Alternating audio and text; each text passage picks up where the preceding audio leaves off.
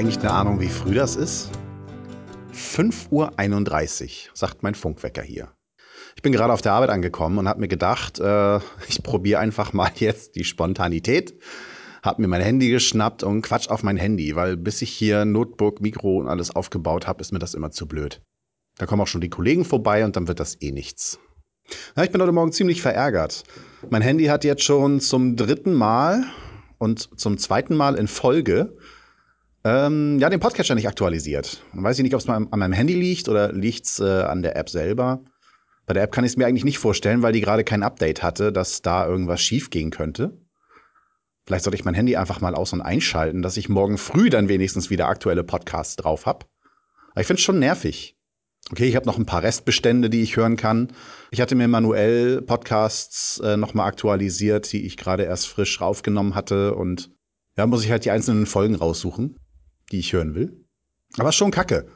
Ich brauche jeden Morgen mein Anerzählt, meine Nachrichten. Ich brauche den Explikator. Ich freue mich, wenn D-Radio Wissen irgendwie morgens auch mal wieder ein Update drin hat. Das ist dann auch so ähnlich wie Nachrichten hören. Auf all das muss ich hier auf der Arbeit halt verzichten. Zu Hause habe ich für gewöhnlich keine Zeit nachmittags.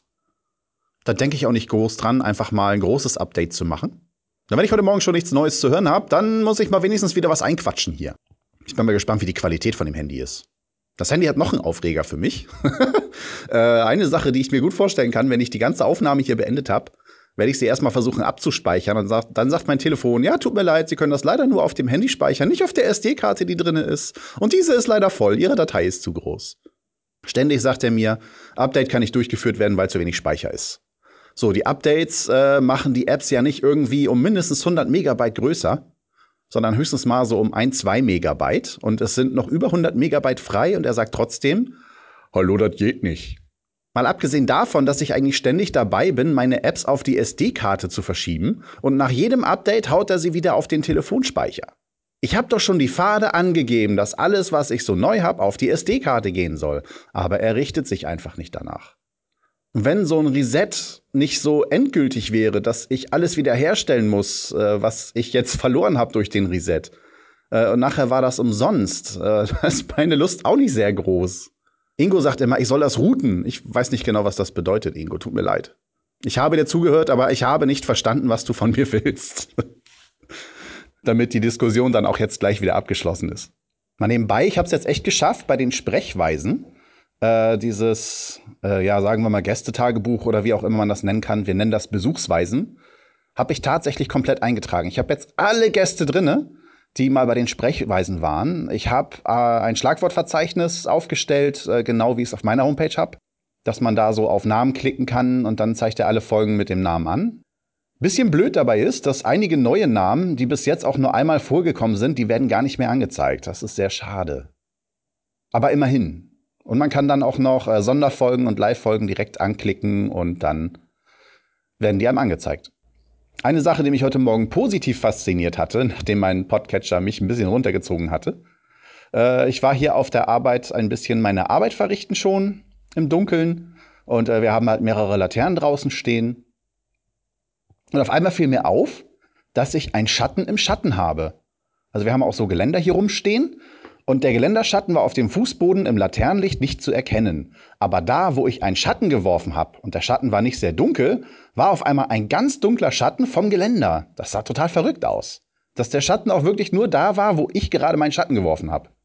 Ich habe versucht, das zu fotografieren, aber mein Telefon sieht nur Schatten. Schade. Das war schon lustig. Wäre ein wunderschönes, kunstvolles Foto geworden für Instagram. Ich könnte euch sonst noch von meinem Wochenende erzählen. Ich war ja Lasertag spielen das war sehr, sehr, sehr cool.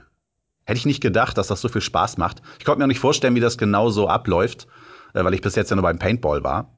Und selbst da gibt es sicherlich verschiedene Möglichkeiten, äh, wie die zeitliche Organisation läuft. Aber es ist wirklich so, dass wir quasi für die ganze Zeit, die wir da waren, die haben nur einen Raum, wie es aussieht. Äh, und den haben wir für die ganze Zeit gemietet. Aber wir waren nicht alleine. Also es war einmal meine Schwägerin dabei, ihr Mann mein Ältester, ein Kumpel von ihm und ich halt. Dann waren wir zu fünft. Und äh, es waren wohl drei Spiele gebucht. Und dann waren halt noch äh, zwei andere Gruppen dabei. Und die Gruppen bestanden nur aus Mädels. Ich denke mal alle so um die 20 rum. Für meinen Sohn zu alt, für mich zu jung. Und das war sau cool. Wir waren fast 20 Leute in diesem einen Raum. Und man rennt dann 15 Minuten mit seiner Lasertag-Waffe darum und ballert wie verrückt um sich. Man hat einen Sensor, an dem man getroffen werden kann, an der Brust, am Rücken und an den Schultern. Und ich weiß nicht, ob die Waffe selber auch getroffen werden kann. Es kam mir manchmal so vor, aber vielleicht war auch nur mein Schulterdetektor zu erkennen, dass ich hinter der Deckung manchmal getroffen wurde. Es hat auf jeden Fall irre viel Spaß gemacht. Zum Beispiel ein Unterschied zum Paintball ist, wenn du beim Paintball getroffen wirst, dann machst du die Arme hoch und gehst einfach raus aus dem Feld. Aber beim, äh, also zumindest bei diesem Lasertag ist, ist es, boah, Frosch im Hals.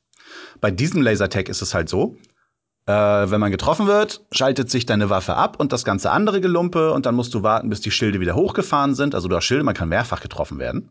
Und wenn die dann wieder hochgefahren sind, äh, dann äh, kommt so ein Geräusch, äh, dass du wieder aufgeladen bist und dann kannst du weitermachen. Das heißt, in der Zeit kann man auch ganz in Ruhe durch die feindlichen Linien durchgehen, sich woanders positionieren. Wenn du Pech hast, verfolgt dich die ganze Zeit einer und wartet, bis du wieder aufgeladen bist. ja, und äh, du schießt endlos äh, um Punkte. Und dann musst du halt gucken, welches Team hat die meisten Punkte, was natürlich immer ungleich ist. Wir hatten ein Team mit vier Leuten, äh, ein Team mit ganz vielen Leuten und dann ein Team mit fünf Leuten. Oder waren wir das kleinste Team und das andere war sechs und dann noch mal neun Leute? Ich weiß es nicht genau. Wir waren ja knapp 20 irgendwie so. Ja, und dann hat man halt noch mal die einzelnen Punkte angezeigt von jedem einzelnen die waren dann meistens so über 3000. Ich also hatte mein höchstes bei 2540.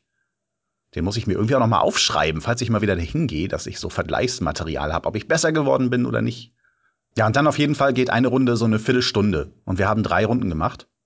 In der zweiten Runde habe ich schon gemerkt, äh, also nachdem wir so 20, 25 Minuten insgesamt da rumgetobt haben und man durfte nicht laufen, was mir zu Anfang sehr schwer fiel. Ich war total am Ende ich hatte keine Luft mehr, mir, mir tat die Brust weh. Also alles, was so da drunter ist, Lunge und so, ne? Ich konnte einfach nicht mehr. Das hat so angestrengt. Und nach der zweiten Runde haben wir dann erstmal eine Pause gemacht, die mindestens eine Viertelstunde ging. Und als wir dann die dritte Runde angefangen hatten, also die letzte, da war ich nach fünf Minuten wieder K.O. ich konnte einfach nicht mehr. Ich musste den Sparmodus fahren. Das hat aber so Bock gebracht, in die, äh, in, in die Festung der anderen Leute da einzudringen und so. Also da, wo sie sich positioniert hatten, Festungen gab es direkt nicht. Es waren einfach nur Gänge und Wände. Ah, total verrückt. Richtig genial. Ja, das ist wirklich äh, Ausdauersport. Also wenn man keinen Bock hat, Sport zu machen, alle zwei Tage äh, so zum Lasertag gehen und äh, nach einem, sicherlich einem Monat hast du fünf Kilo abgenommen oder so. Ich weiß es nicht. Ich würde es gerne drauf ankommen lassen, wenn es nicht so weit weg von mir wäre. So nach Hamburg rein, da fahre ich auch mindestens eine Stunde. Ich werde mal verlinken, wo wir da waren. Das Ding hieß Laserfun. Das war beim Munzburg Center. Ich habe natürlich total vergessen, Fotos zu machen. Das ärgert mich ein bisschen. Ja, da wollte ich ja noch die Nerfs mitnehmen, um in deren Wohnung vielleicht noch ein bisschen zu nerven, wenn die anderen Lust haben. Aber ich habe dann total vergessen, die ganzen Waffen wieder vom Dachboden runterzuholen. Das hat sich dann also erledigt gehabt. Na, ich glaube, ich bin dann erstmal fertig. Äh, ich wünsche euch dann alles Gute und bis zum nächsten Mal. Tschüss.